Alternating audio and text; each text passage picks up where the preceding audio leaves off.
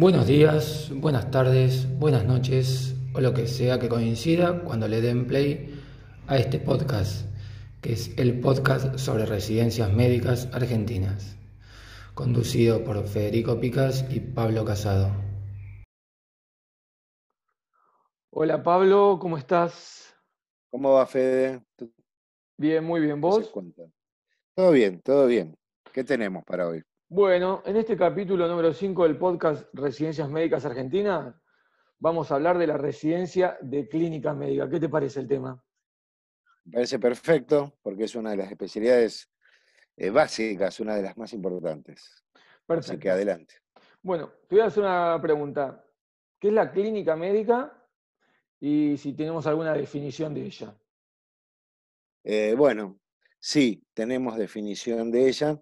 Tenemos definiciones en el, en el documento marco de referencia eh, de la clínica médica, el marco de referencia nacional, que después podemos eh, desarrollar un poquito y explicar un poco más, eh, pero es aquel documento que, que de alguna manera establece, organiza la formación en todo el país de los clínicos. La, la especialidad clínica es aquella que se encarga de los adultos eh, fundamentalmente eh, adultos eh, y abarca todos los problemas de salud del adulto. Acá yo explicaría un poquito qué te parece, qué es esto de clínica médica. Algunos entienden que es sinónimo de medicina interna y me parece que podemos explicar un poquito mejor esta pregunta de qué es la clínica. ¿Qué te parece? Me parece, si podés este, explicarnos un poco a todos los oyentes del podcast, clínica médica o medicina interna. Claro, ahí está, porque si vamos a elegir la especialidad, y somos médicos recién recibidos, decimos, ¿qué es esto? De repente acá tengo una residencia que dice medicina interna, acá está de clínica médica, ¿qué diferencia hay? En la práctica, en la realidad, eh, no hay ninguna diferencia.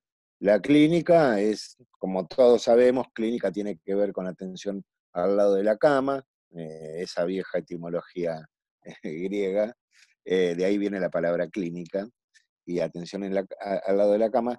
Y la medicina interna es un término que se impone bastante después, en el siglo XIX, que vos sabés que no hay un consenso generalizado de por qué eh, aparece el término de medicina interna, primero en Alemania y después se hace mucho más general a nivel de países, sobre todo habla anglosajona, en, a partir del liderazgo de Estados Unidos en el siglo XX, ¿no es cierto?, de la medicina. Así que eh, bueno, ¿qué diferencia hay? En, la práctica no hay ninguna, es una denominación. La medicina interna nace con, un, con aquello que es el paradigma fisiopatológico. Cuando, cuando la medicina deja de ser artesanal, empieza una medicina más basada en la ciencia. Y eh, ahí empieza el paradigma fisiopatológico, que es lo que distingue, por ejemplo, a la medicina interna o a la clínica médica de la medicina general que comienza después, pero con una mirada más social y más comunitaria. Así que bueno, a grandes rasgos, eh, me parece que esta es la, distinción. Medicina interna y clínica médica lo vamos a tomar como sinónimos. Está bien, perfecto. La especialidad igual en la Argentina por el Ministerio de Salud de la Nación este, es eh, clínica médica. Que quede claro eso. sí, en el listado de especialidades reconocidas por el Ministerio la especialidad no es medicina general, sino que es clínica médica. Pero bueno, si hacen una residencia de medicina interna y está acreditado, reconocida por el ministerio, les van a dar el certificado de especialista, pero se los van a dar eh, como clínicos. Claro. bueno, eso a tener en cuenta. ¿Cómo, ¿Cómo, ves hoy la formación de la clínica médica en el país? y si se ve que desde algún lugar el Estado Nacional este, la promueve adecuadamente. ¿Qué opinas de todo esto? Bueno, la clínica, eh, la clínica médica es una especialidad que a partir de, eh, viste, la proliferación, esto de las subespecialidades, que ya, de especialidades y subespecialidades que hemos hablado en algunos otros capítulos, eh, ha ido como perdiendo cierta identidad, ¿no? y le ha costado. Eh, siendo una especialidad tan importante, esto de la proliferación de las especialidades ha impuesto un modelo de una medicina fragmentada, en donde tiene mucha importancia el especialista y parece que el especialista es el que sabe, y los clínicos de la clínica pasa a ser como una, empezó como un poquito a, perder ese, prestigio, diría yo, entre, entre la población y entre los propios médicos que dicen, bueno, esta especialidad. Pero, mm, pero bueno, eh, esta especialidad es, eh, eh, es clave y en la Argentina la, orientación que le está dando el Estado a partir de que se toma, el Ministerio toma como modelo de atención el eje en la, en en atención primaria, empieza a dirigir la, mirada fuertemente a las especialidades básicas y entre ellas a clínica médica, por supuesto. Hoy en día, eh, vos habías relevado y, hay reconocidas por el ministerio, cuando yo digo reconocidas es igual a acreditadas, unas 66 residencias de clínica médica en todo el país.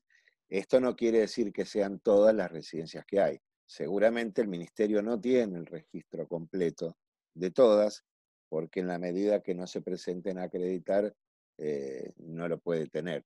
Eh, pero bueno, seguramente hay residencias en el ámbito eh, universitario que, pueden ser de clínica médica o de medicina general, de acuerdo a qué universidad dicte esa carrera especialista. Mm. Sí, es cierto eso. Pero bueno, este, lo que sí queda claro es que hay 66 residencias de clínica médica en el país que, son, que fueron acreditadas por el Ministerio de Salud de la Nación. Eso sí, queda claro. y no te dije que era en el ámbito de la capital y de la provincia de Buenos Aires que se llevan una gran cantidad de las acreditaciones. Y estas son en el ámbito público, como privado, como de seguridad social. Estas residencias de clínica médica. Está bien. Eh, ¿Existen sociedades científicas de clínica médica? las universidades participan de la formación de clínica médica. ¿Cómo es este panorama con esta bueno, especialidad?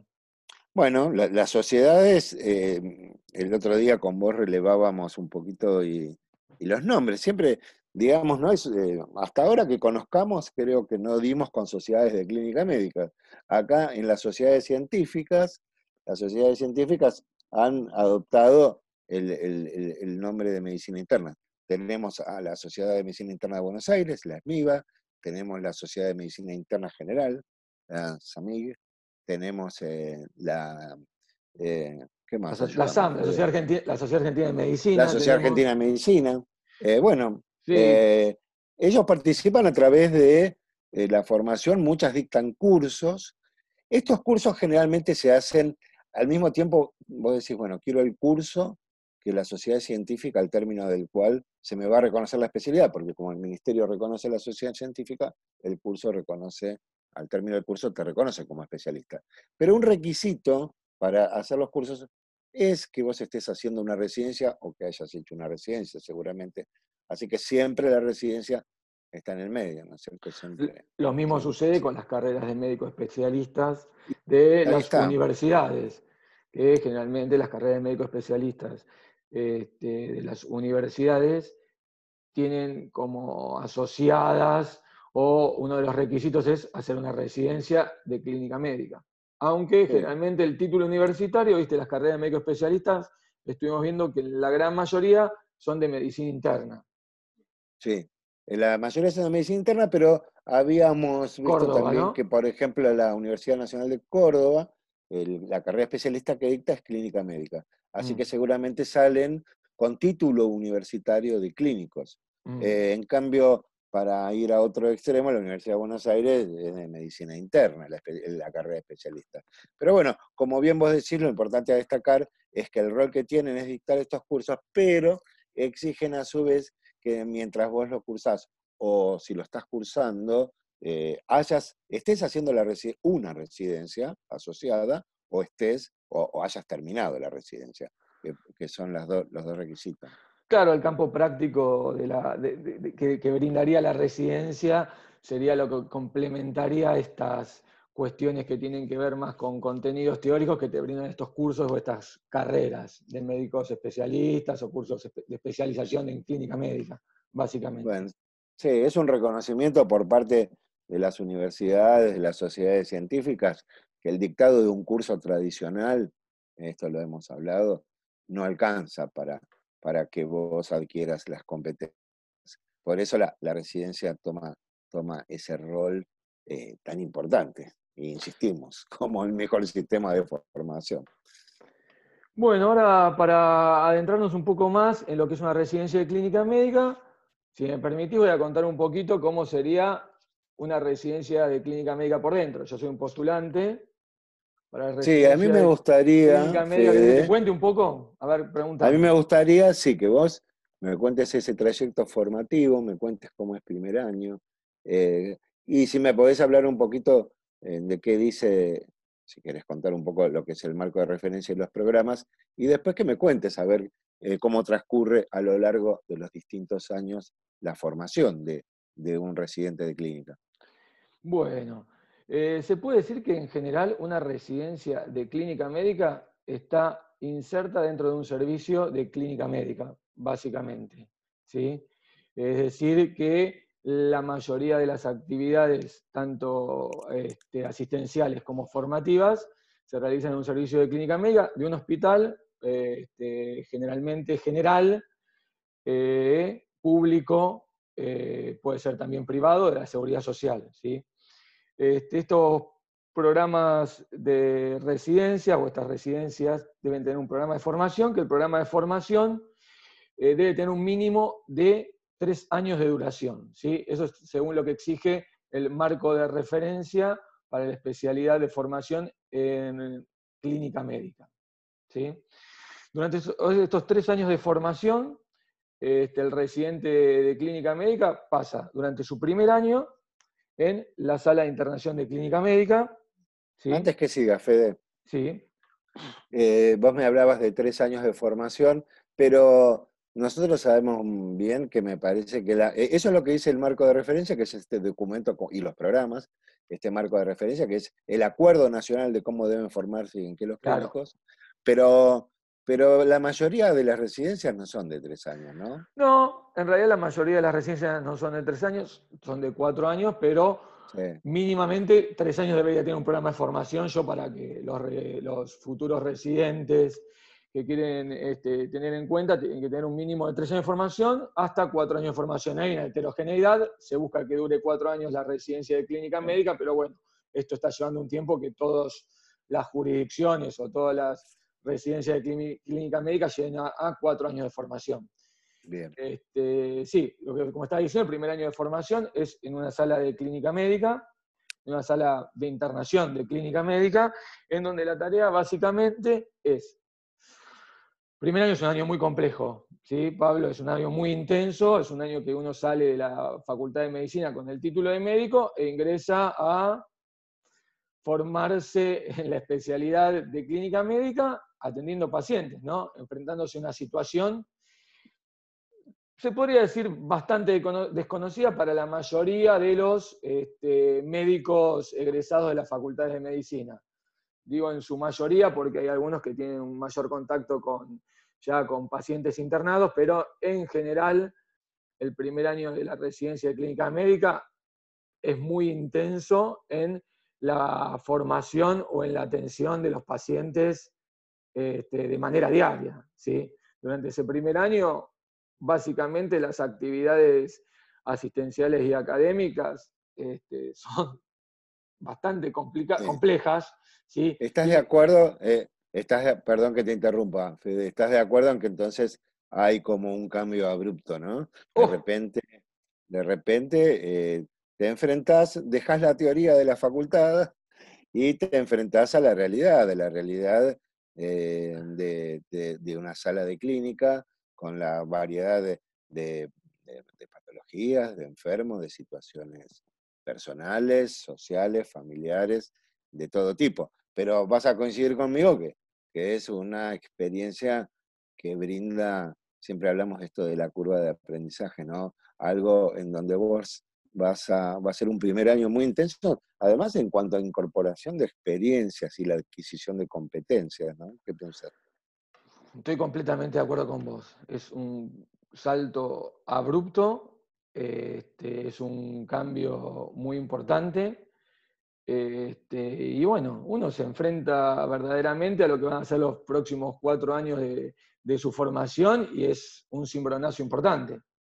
y uno pasa de, la parte más teórica, que sería, la, Facultad de Medicina, prácticamente lo asistencial, ocupar el 70-80% del día o de la semana de un residente de primer año, básicamente.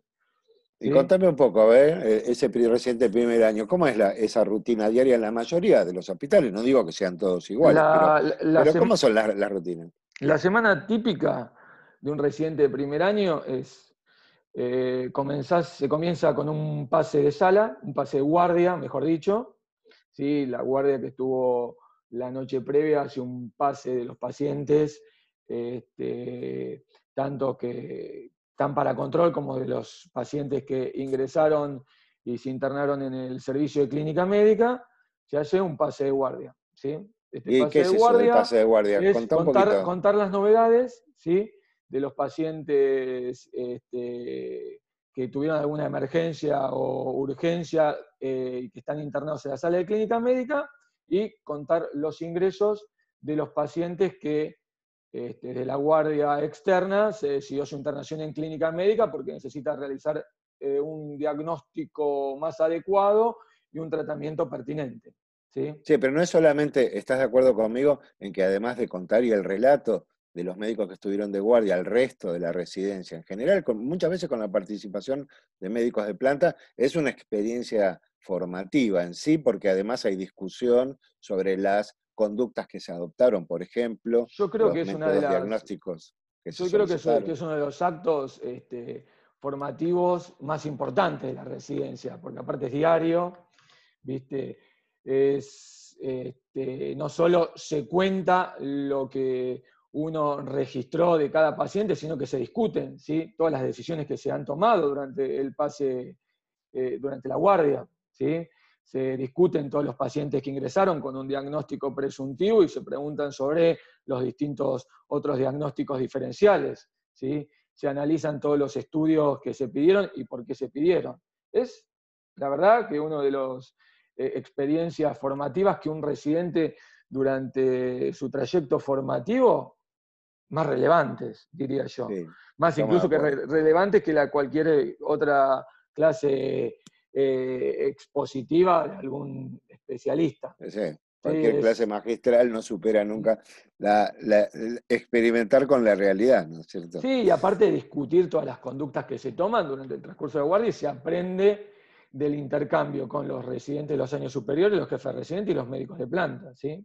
Sí, sí. es un ámbito de reflexión. Sí. desde mucho, sí. Es un ámbito de reflexión muy importante que no se tiene en cuenta a la, a la hora de como identificarlo como un espacio de articulación teórico-práctica, ¿viste? Siempre como que el pase de guardia es, bueno, se pasan pacientes y se cree que solamente se cuenta lo que sucedió durante el periodo que dura la guardia, es mucho más este, complejo que eso, ¿sí? Sí, es mucho más que eso. Estoy de acuerdo con vos que, que está muchas veces hablamos de los pases de guardia como, no sé, valorado a menos y en realidad es una de las experiencias formativas más importantes, por esto que vos dijiste recién.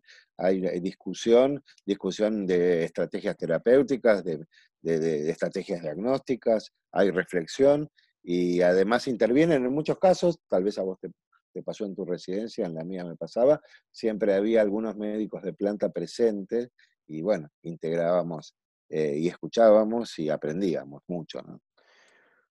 Sí, y después del pase de guardia, este, ¿Qué viene después? ¿Qué viene? Bueno, viene la actividad asistencial, la actividad que, más nos gustaba a los residentes, que es ir a la sala y, bueno, estar eh, con los pacientes, ¿sí? Revisar a los pacientes, interrogándolos, este, siempre supervisados por residentes de años superiores o médicos de planta, pero uno tenía a su cargo entre 6 y 8 pacientes, ¿sí? Con diversas patologías, en lo que, bueno, eh, la actividad consistía en eh, el interrogatorio del paciente, en, realizar un minucioso examen físico, este, solicitar estudios complementarios de acuerdo a la patología que tengan o a la evolución que estaba teniendo el paciente en ese momento, realizar las interconsultas necesarias, y posteriormente, lo más tedioso, este, que era registrar todo en la historia clínica, que es eso te iba a decir. como algo muy importante, ¿sí? Eso te iba a decir, todo esto que relataste en el marco de la confección de historia clínica. Sí. Eh, eh, que es eh, que nadie hace historias clínicas como los clínicos. No, nadie escribimos tanto como los clínicos, nadie detallamos tanto como toda la actividad que hicimos durante este, la mañana, que es cuando se realiza como este, la, actividad asistencial de atención del paciente, que la verdad que, bueno, todo eso después tiene que estar todo escrito, porque lo que no está escrito no se hizo. Sí, sí y, eso tiene implicancias no solamente médicas y asistenciales, sino implicancias legales. Fede, y escúchame, y, eh, pero generalmente a la mañana los servicios tenían un día fijo para alguna actividad estas de integración teórico-práctica. Claro, hay, ¿Y, a qué nos referimos? ¿A qué nos referimos? Hay mañanas que, los servicios, más que nada las residencias, lo que organizan son aquellos ateneos que son, puede ser ateneos bibliográficos o ateneos de algún caso clínico de algún paciente como de difícil diagnóstico o de terapéutica compleja, ¿sí? que son cuando se junta el servicio con los médicos de planta, pueden venir médicos de otras especialidades, ¿sí? Eh, pueden venir, este, no sé, especialistas que no sean médicos de otras disciplinas, eh, y se prepara un caso particular, un caso clínico puede ser, o se discute algunas guías, siendo un ateneo bibliográfico, algunas nuevas guías de, atención del paciente de alguna, de alguna patología en particular, y se discute durante una, una hora y media algunas cuestiones que tienen que ver con la actualización de un tema, con la discusión de un paciente en particular.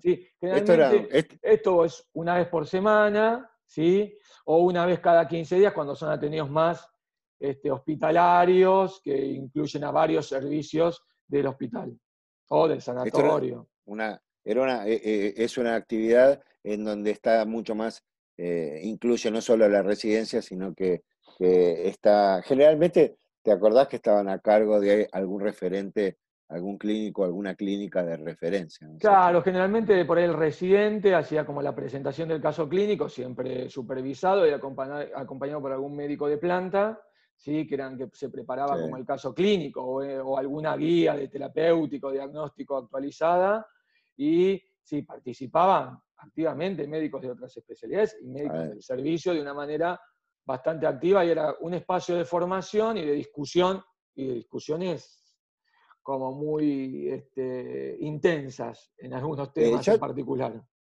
Tengo la experiencia, el recuerdo y además la, vivencia actual de que, como estamos hablando del primer año, eh, esas actividades, eh, que, como las del servicio, que eran más teóricas que estas que estás describiendo también, muchas veces los, no, no, no la aprovechan tanto los residentes de primer año. ¿A vos qué te parece? Y el reciente primer año a veces lo que participaba más era como en presentar el paciente o el caso o la guía en cuestión y participar de esas cosas. Pero sí, obviamente, los que más profundizaban eran los residentes de años más avanzados. Un residente tercero. Además, porque el residente de primero tiene una una carga asistencial, además de esto que hablamos al principio, eh, está ante un mundo nuevo, tratando de, eh, confeccionar historias clínicas, evolucionar, eh, y muchas veces no, no, tienen, y hasta incluso el agotamiento normal, no, tienen, no tienen la predisposición, si vos querés, para aprovechar esto que después lo van a aprovechar mucho más. Sí, lo aprovechás mucho más adelante, pero sí, obviamente eras partícipe este, de, porque generalmente el paciente, si era un ateneo de un caso clínico, el paciente como era tuyo, era uno de esos seis o ocho pacientes que, bueno, se presentaban y uno quería participar, aunque sea de la presentación del paciente. Después, obviamente, las discusiones o el aprovechamiento era mayor entre los residentes de años avanzados y los médicos de planta.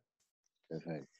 Bueno, y, cómo, sigue el día? ¿Cómo, como para ir, vamos a cerrar primer año? Porque sí, eso durante la mañana era, después al mediodía, bueno, uno tenía su espacio para almorzar, que me parece que era muy importante, para almorzar y para compartir con los, con, los compañeros y compañeras este, todo, bueno, las cuestiones que tienen que ver con lo social de la residencia.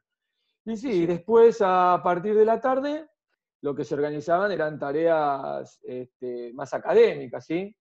que podían ser desde clases de, cuestiones que tenían que ver con la emergencia y la urgencia, ¿sí? que se iban a utilizar mucho sobre, eh, que se profundizaba generalmente sobre temas que uno se iba a estar enfrentando durante la guardia, ¿sí? y después temas que tenían que ver con los grandes temas de, la medicina interna, ¿sí? Eh, había como un temario de clases que tenían que ver no solamente con cuestiones de, neumonía aguda de la comunidad, insuficiencia cardíaca, este, eh, EPOC, este, EPOC reagudizado, ¿sí? como temas grandes de medicina interna que tenían que ver con los distintos aparatos ¿sí? o aparatos o sistemas este, del organismo. ¿sí? También era importante que había clases que tenían que ver con bioestadística, ¿sí? que estaba bueno, con metodología de investigación, que te estaban como, bueno, formando en cuestiones que tenían que ver con, con, la investigación. También existían clases a la tarde que tenían que ver con relación médico-paciente, confección de historias clínicas, ¿sí? Y todo eso era que complementaban este, la parte de articulación teórico-práctica y se realizaban durante la tarde entre los residentes y algún que otro médico de planta, ¿sí? coordinada por los jefes de residentes. Son actividades, eh, les recordamos a todos, eh, que se han, ido, se han ido generalizando con los años porque además son recomendaciones con referencia a estos famosos contenidos transversales. Porque esto que vos nombraste Em, hay muchos de estos temas que eh, se recomienda que sean comunes a todas las residencias. Vos no hablaste de, medicina eh, de, investigación, yo te agrego bioética y hablaste de, algunos contenidos más que nos parece importante. Y bueno, Fede, terminábamos con el pase de guardia de la tarde, ¿no es cierto? Pase de guardia de la tarde. Otro pase de guardia de la tarde era importante también porque tenía sí, era pasar, eh, te la hago cortita, era pasar en la, las, novedades o, las cuestiones más importantes con respecto a los médicos que quedaban de guardia eh, sobre los cuidados que tenían que ver con determinados pacientes por determinadas situaciones clínicas. ¿no? Eh, pero para no hacerla más larga, contame, eh, ¿y el segundo? ¿Cómo viene la mano? Segundo, segundo año de residencia. El segundo año de residencia, estás seis meses en el servicio de clínica médica, haciendo el área de internación, ¿sí? y después tenés rotaciones obligatorias. Estas rotaciones obligatorias es cardiología y terapia intensiva. Cardiología y terapia intensiva son al menos, como mínimo, dos meses hasta tres meses de duración, tienen que durar estas rotaciones. ¿sí? Este, bueno, nada, se rota por los servicios de terapia intensiva y servicio de cardiología de, los hospitales en, en que se encuentran los residentes rotando y los otros meses son en servicio de clínica médica. En cardiología yo quería destacar que, mm, en muchos lugares, bueno, se estructura a veces de diferentes maneras las rotaciones, pero claro. Eh, yo recuerdo que hay una, hay si querés actividades, eh, seguramente van a tener actividades en la unidad coronaria, pero también va a haber eh, actividades en consultorio externo de cardiología, o en algunos hospitales que tienen sala de internación de cardiología. Eh, por lo tanto, el área cerrada también eh, es importante, pero que la UCO, la unidad coronaria, pero, pero también en muchas residencias tienen actividades de, eh, consultorios externos. Y bueno, igual terapia. Sí. Disculpame, ¿qué ibas a decir? No, que con respecto a terapia intensiva es mucho más uniforme la actividad, porque en terapia intensiva no hay ninguna posibilidad de nada que no sea en, la, en el área cerrada. ¿no? Es una, es eh, intenso, tiene, replica esto de las actividades en las terapias intensivas de los pases de guardia, los ateneos y las actividades de la residencia generalmente a la tarde, las actividades académicas de la residencia, y, pero siempre dentro del área cerrada. Eh, también, ¿no? Curva de aprendizaje alta, ¿qué, te parece? ¿Cuál es tu opinión? Curva de aprendizaje alta y se profundizan algunos temas que eh, en las salas de internación de clínica médica, si bien se ven, uno no maneja la profundidad y no tiene este, los conocimientos, o no, no, adquirió los conocimientos que los adquiere durante las rotaciones en terapia intensiva y sobre todo en la unidad coronaria, ¿sí? Son pacientes críticos, son pacientes de una alta complejidad y son pacientes que requieren a veces este, el soporte hemodinámico que una sala de clínica médica en general no se tiene, ¿sí? Por eso, eh, no sé, viste que los residentes de segundo año cuando vuelven de esa rotación eh, se sienten mucho más seguros en la sala de clínica médica y empiezan a ejercer actividades de supervisión sobre los residentes de primero. Claro, eh, imagínate que los pacientes que están internados en unidad de terapia intensiva y en unidad coronaria son críticos, pero muy críticos y que necesitan este, un entrenamiento que en los pacientes de clínica médica no se suele ver, ¿sí? Sí, lo que adquirís también son los, como se llama, las pautas de alarma o los red flags. Claro. ¿sí? los criterios de alarma para saber cuándo derivar al paciente bien a un servicio de terapia intensiva o de unidad coronaria. Fundamental, y sabes muy bien, y además el conocimiento y, esas competencias que adquirís en, unidad coronaria y en terapia intensiva eh, te, hacen, te brindan mucha seguridad a la hora de enfrentar eh, los problemas en la misma, propia sala de clínica. Mm, Así que eh, nos parece. Además, quiero remarcar la importancia de estas rotaciones, sobre todo porque es un ámbito distinto que hoy se enfrenta, eh, que tiene una característica para mí importante que es eh, la complejidad tecnológica que ha ido desarrollando las terapias y, las unidades coronarias, así que es una experiencia eh, muy, muy, muy intensa, muy en cuanto a aprendizaje para los clínicos. Bueno, y a partir de tercer y cuarto año... ¿Qué hacemos en tercero? ¿Qué hacemos en tercero? A partir de tercer y cuarto año hay rotaciones que tienen que ver más con la, este, con la atención ambulatoria, ¿sí? ya sea en consultorios externos ¿sí? y en centros de atención primaria de la salud, ¿sí? básicamente. Son esas rotaciones eh, que te sacan un poco del ámbito hospitalario, que fueron durante tus dos primeros años de formación, igual en tercer año lo seguís teniendo, en cuarto año lo seguís teniendo, con otro grado de autonomía y con otro nivel de supervisión, obviamente, pero bueno, empezás a salir del hospital y empezás este, a atender a otro tipo de pacientes, yo diría, por ahí salís a atender a personas, gente sentada en una silla y que entra caminando a tu consultorio. ¿Sí? en la sala de clínica médica que atendes a un paciente acostado en una, en una, se llama? En una camilla. Sí, sí, el salir del hospital es un ámbito. Siempre fuimos críticos con respecto a la carga excesivamente hospitalaria que tiene la clínica médica, que es algo que de alguna manera hay que contrarrestar con los programas de formación y me parece que es importante, esto es una opinión, pero me parece que coincidimos eh, todos o muchos de los que estamos en formación en que eh, darle mayor relevancia a las actividades relacionadas a, la consulta externa. Y, vos hablaste de centros de salud porque eh, estas actividades son las que al mismo tiempo ponen en contacto a la clínica médica y a la medicina general. Entonces adquirís una mirada de la problemática, no tanto desde adentro de la sala, sino desde, la, desde la mirada comunitaria, familiar, que, que es tan importante para, para, ampliar esa mirada que el clínico tiene que tener. Eh, no es solamente la cama del clínico, sino que también está el paciente y su entorno, su entorno social, su entorno comunitario. Yo lo que quería decir que también todo, durante todos estos años de formación los residentes tienen que ser evaluados, ¿sí? Para pasar al siguiente año, ¿sí? Teniendo que haber adquirido las competencias de ese año en el que transcurrieron, ¿sí? Las evaluaciones generalmente suelen ser semestrales, ¿sí? de contenidos teóricos prácticos, ¿sí? o algún eh, instrumento de evaluación que se use para, bueno, para la promoción del residente durante sus años de formación.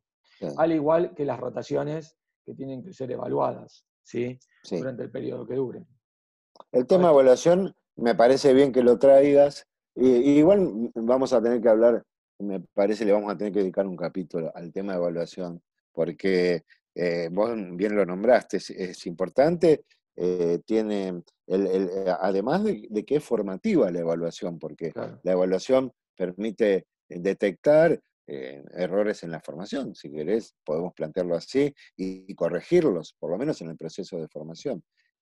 al mismo tiempo es una herramienta legal para, para la promoción del año, eh, es una herramienta administrativa, eh, es muy importante en muchos sentidos y, bueno, eso eh, tenemos ahí un capítulo pendiente, Fede. Yo te quería preguntar, porque hablaste de consultorio, hablaste de, la formación del clínico en, cardiología, en terapia intensiva, hablaste de consultorios externos, hablamos de la relación con la medicina general, y yo te pregunto si no hay otra área que a veces eh, hacemos eh, un... A ver, sentimos que hay eh, alguna, alguna deficiencia en la formación que tiene que ver con la guardia externa, porque nosotros hablamos de guardia en clínica médica y vos y yo sabemos que las guardias de clínica médica son guardias en el piso de clínica médica. ¿Hay prevista alguna rotación con respecto Hay a esto? previsto rotaciones este, en la guardia externa ¿sí? del centro en el que se esté realizando la residencia generalmente es en tercer o cuarto año de formación. El tema con esto de la formación en la guardia externa es garantizar una supervisión adecuada, ¿sí? que ese es el mayor problema a veces con estas rotaciones, que a veces se lo deja al residente un poco, sí. Un convengamos, no, yo te perdón que te interrumpa, pero eh, convengamos que la idea de que vos tengas esta formación que nombramos, que tengas por un lado la del consultorio externo, la mirada del paciente inserto en la comunidad, y que tengas por otro lado la guardia externa, que entendemos que es la urgencia, porque en el consultorio externo, Fede, te viene eh, la paciente, o a veces viene con su familia, y, vienen todos caminando. Eh, pues a eso me refería, a que destaquemos, destaquemos que la clínica médica eh, hace guardia en piso, y es una situación totalmente distinta a la de la guardia externa. ¿Qué te parece? No, sí. En ese sentido, sí, yo lo que estaba hablando de la rotación de la guardia externa, que tiene que ver con una rotación específica. Obviamente, la guardia que hace el residente de clínica médica, básicamente en el 80-90% de las residencias del país, se realiza en el servicio de clínica médica. ¿sí? En el área de internación de clínica médica, controlando los pacientes internados en las salas de internación de clínica médica. ¿sí? La rotación en la guardia externa sería como otro escenario que tiene como otra complejidad de los pacientes que tienen que ver con la urgencia, con la emergencia, de las patologías que van a una guardia externa, que puede ser desde una faringoamigdalitis hasta un infarto agudo del miocardio, hasta una neumonía. ¿sí? Que es el ingreso de los pacientes a una institución, ¿sí? que tiene que ver con una formación, que tiene que ver con la guardia externa, que lo que yo quería decir anteriormente, que por ahí en algunos lugares no se termina de cumplir esta rotación en la guardia externa, que si bien en algunos programas de formación está, es por la escasa supervisión o por la supervisión deficitaria que se tiene en estos escenarios. Claro, ahí tenemos, ahí tenemos muchas veces hay cuestiones que nos atraviesan que tienen que ver con, a veces con las deficiencias de organización de, ya digo, clínicas privadas y sanatorios, e incluso en eh, nuestros propios hospitales públicos, en donde muchas veces no hay clínicos en la guardia externa y hay médicos sin especialidad, eh, a veces con una formación tal vez no tan alta, y, bueno, eh, si no hay gente que supervise, si no hay médicos capacitados, especialistas, porque solamente los especialistas tienen que ser los que supervisen. En el caso, los clínicos los tienen que supervisar los especialistas de clínica médica. Y vos sabés que te comento con respecto a esto que, que algunos, algunos, eh, algunas clínicas, eh, algunos sanatorios, esto lo, lo solucionan con una rotación por la especialidad de emergentología, que en algunos, algunos hospitales eh, algunos hospitales tienen sedes de residencias. No son tantas, pero, pero son bastantes referencias. ¿no? En el público, por ejemplo, voy a poner el ejemplo de la sede de residencia de emergentología del Fernández, en el privado el italiano, y, bueno, y hay algunas otras sedes más. Así que eh, si muchas veces no lo mandan a la guardia externa, pero, pero los mandan a rotar por emergencia, digamos como alternativa, cuando no tenés esos médicos formados en la guardia externa para supervisar. ¿no? Bueno, esto es el recorrido de un residente de primero a cuarto año, ¿sí? por los distintos años de formación, y cómo terminás cuarto año y bueno, terminás siendo especialista si terminás la residencia de clínica médica, ¿o no? Sí, te podés ir o te podés, o te podés también, especialista vas a ser, vas a tramitar tu especialidad, te podés quedar en general si te eligen tus compañeros y te hacen, y, está de acuerdo el servicio. Bueno, esto eh, varía de, que también es un tema que varía con respecto a, te podés quedar como jefe de residentes eh, e incluso te podés quedar como instructor en aquellos lugares que prevén la figura del instructor. Bueno, Pablo, em, te quiero hacer una pregunta. A ver, Fede, una más. ¿Una más? No, no, dale, dale, las que quieras. Pandemia. La pandemia, de COVID-19 llegó, todavía no se fue. ¿Cómo afectó esto la formación y las actividades en las residencias de clínica médica? ¿Tuviste alguna experiencia al respecto para que nos puedas contar? Bueno, la pandemia fue una situación eh, muy especial, no voy a, no voy a eh, digamos, remarcar esto, que, todos estamos sufriendo. Por lo tanto, impuso esta situación un cambio eh, en la modalidad de, atención, no en la modalidad de atención, digo en la, en la modalidad de organizarse los servicios y los hospitales. Concretamente, desde nuestras residencias públicas en la ciudad, nosotros elaboramos una estrategia que se vio reflejada en un documento que puso en el centro de la, atención a algunos ámbitos de formación como la residencia de clínica médica y la residencia de terapia intensiva. Fuera de, la, fuera de, los médicos, también fueron importantes y se pusieron en el centro la actividad de los kinesiólogos y, la, y por supuesto, la actividad de los enfermeros, que es pero tan importante.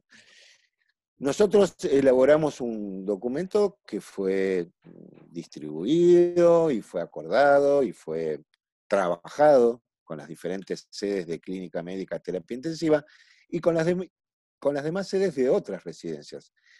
Por ejemplo, de las 16, 17 especialidades clínicas que tenemos, estas especialidades quedaron eh, a disposición, los, los médicos residentes, de la supervisión por parte de los clínicos. En definitiva, los clínicos en el centro de la sala de internación de clínica médica, a medida que iban aumentando los casos de, COVID, de pacientes con COVID, y el resto de las especialidades clínicas brindando apoyo en la sala. Eh, en terapia intensiva, este apoyo lo brindaron aquellas residencias que tenían más experiencia en área cerrada. Por lo, por lo tanto, a los clínicos, el resto de las especialidades clínicas y muchas especialidades básicas también, como toco ginecología o cirugía y traumatología, por ejemplo. Eh, brindaron apoyo en el área cerrada. Bueno, los anestesistas y los cardiólogos estuvieron al lado de los terapistas eh, asistiéndolos. Así que bueno, toda esa fuerza asistencial se puso, eh, se puso digamos, dirigida a, a tratar de paliar esta, esta impresionante pandemia que, nos puso, nos complicó bastante durante unos meses. Claro, como en un primer momento había dicho yo que la residencia de clínica médica estaba dentro del servicio de clínica médica, obviamente si el servicio de clínica médica iba a tener como una reestructuración en su funcionamiento, la residencia obviamente en algún lugar se iba a ver afectada. ¿sí? Y si los demás servicios tenían algunas cuestiones que tenían con una disminución en la baja de la atención de los pacientes, deberían de colaborar con este, el servicio de clínica médica para la atención de estos, de estos pacientes COVID leves o moderados que se internaban en la sala de internación de clínica médica. Sin duda. Eh, esto evidentemente, a ver, nosotros organizamos, eh, esto, lo, que varió fue, lo que cambió fue la manera de organizar fundamentalmente lo asistencial. Claro. Porque fueron los clínicos en el centro, eh, asistidos por las otras especialidades clínicas en diferentes, en diferentes roles. Obviamente esto no fue lo ideal, porque la formación en muchas especialidades se ha visto, y yo no sé bien la palabra usar, pero me parece que se ha visto afectada por lo menos, porque como bien vos decís, la, demanda de, la población fue eh, prácticamente durante meses, fue solamente la atención de pacientes febriles que sabíamos que eran en un 90% de los casos eran COVID. Y se dejaron de atender patologías frecuentes. Bueno, esto es tema para análisis. Patologías mm. frecuentes de cada especialidad. Y pasó todo por, por, la pandemia. Así que bueno, esto no es una situación eh, ni buena para la comunidad, ni buena para la formación de especialistas distintos a clínica, pero, eh, pero bueno, eh, las situaciones de emergencia te imponen estas agendas. Bueno, Pablo, para cerrar, ¿sí? Bien, Fede. ¿Por qué alentarías a un colega a formarse en clínica médica? ¿Qué le dirías? Excelente, la pregunta del millón. Bueno, después te quiero, yo te voy a decir, te, voy a dar mis razones, después quiero que me des las tuyas. Eh, yo creo que, que, no hay, eh, la verdad, soy clínico y voy a pecar de, parcial, pero me parece que no hay eh, ninguna especialidad que te dé una mirada tan amplia y tan completa. Eh, no, no, no, hay nada por, por, el estilo. Yo te contaba que cuando yo empecé la residencia, mi primera experiencia fue en una clínica con orientación en neurología, pero en la sala de clínica, en donde atendía a pacientes neurológicos, me di cuenta que, o por lo menos yo sentía, que sin una formación clínica eh, fuerte y sólida, eh, yo no me sentía conforme conmigo mismo y bueno, renuncié, porque en ese momento tenías que renunciar, por más que yo estaba en la sala de clínica, pero la orientación era neurológica. Así que mm, di el examen de vuelta, hice dos veces el primer año de clínica médica, esto para que no se asusten, se puede sobrevivir a eso. Mm. Eh, hice dos veces el año de clínica médica en dos hospitales distintos. y, la verdad que que no me arrepiento de nada porque la formación en clínica médica es mucho más completa que en cualquier otra especialidad. Por lo tanto, ¿por qué los alentaría? Porque van a tener una formación muy sólida, porque, y porque si después deciden además hacer una especialidad, como muchos de nosotros hemos hecho, eh, vas a tener una base eh, muy sólida y va a ser muy fácil hacer cualquier especialidad. Vamos a suponer que vos sos clínico y querés encarar una, una, especialidad en dermatología o nefrología o infectología, a través, por ejemplo, de una carrera de especialista, bueno, primero lo vas a poder hacer porque tenés la residencia completa de clínica. Y dos, va a ser, muy, va a ser mucho más fácil que para, para los demás, porque vas a tener una sólida formación clínica. Y además, si querés eh, eh, sé yo, incursionar en el ámbito de la administración hospitalaria de la gestión, de la bioética, de la metodología de investigación. Bueno, el clínico está preparado para encarar cualquiera de esas actividades. Así que, si vos querés, es una especialidad muy versátil y para mí es muy reconfortante. Y bueno, no sé qué pensás vos. Yo, ¿por qué un, un postulante debería elegir eh, la residencia de clínica médica? A ver. Para mí, porque. ¿Estás, de acuerdo, ¿Estás de acuerdo con algo de lo que te dije o no? sí, con la mayoría. Yo creo que es, es la base de la medicina, la clínica médica. Y me parece que para. ¿Vos por qué elegiste clínica? Por, primero porque me parecía eso, que era como la base de la medicina y por enfrentar a una persona que venía con alguna dolencia o me parecía que tenía que tener una formación este, completa, ¿sí? Me parece Que, el nivel de, formación que tiene una residencia de clínica médica, tanto en variedad de patologías prevalentes, como en eh, esas patologías raras que a los clínicos o cuando estamos en residente de clínica médica queremos ver así raras dentro de un hospital que están internados, también es como vos decís, abarca todas las especialidades. ¿sí? La variedad este de, pacientes, de patologías, de situaciones, es, de situaciones de todo increíble, tipo. Es increíble la base que te da, la complejidad, ¿sí? Este, y que te da como una manera de razonar clínicamente a, los problemas de salud de, las personas de una manera distinta a otras especialidades, ¿sí? Hay la famosa, viste, que el médico sabe un poco de todo y el especialista sabe mucho de casi nada, que, se dice así. ¿viste? Sí, sí. Eh, en cierto punto es cierto. Mi padre que no era médico, mi padre que no era médico lo, decía todo. Claro, es un dicho sabían un poco de todo y los especialistas saben mucho de casi nada. claro. Entonces, bueno, por eso me parece que si un postulante para las residencias eh, quiere atender este, o quiere sí, atender adultos eh, de una manera integral, yo creo que la especialidad es clínica médica. Sí.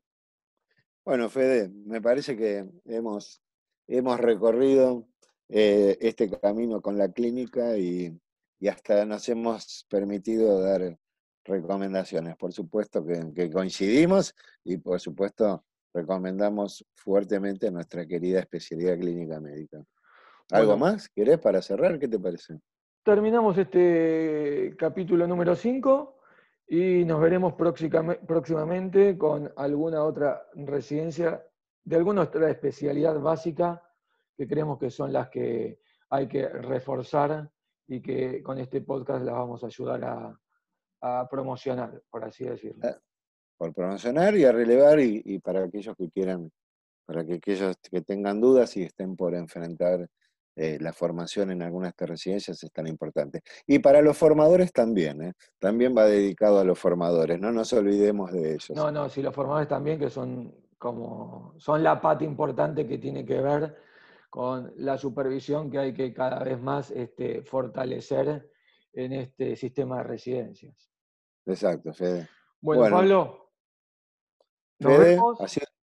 nos vemos pronto, ha sido un placer, como Igualmente, hablamos, nos vemos. Abrazo, chau, chau. próximo capítulo.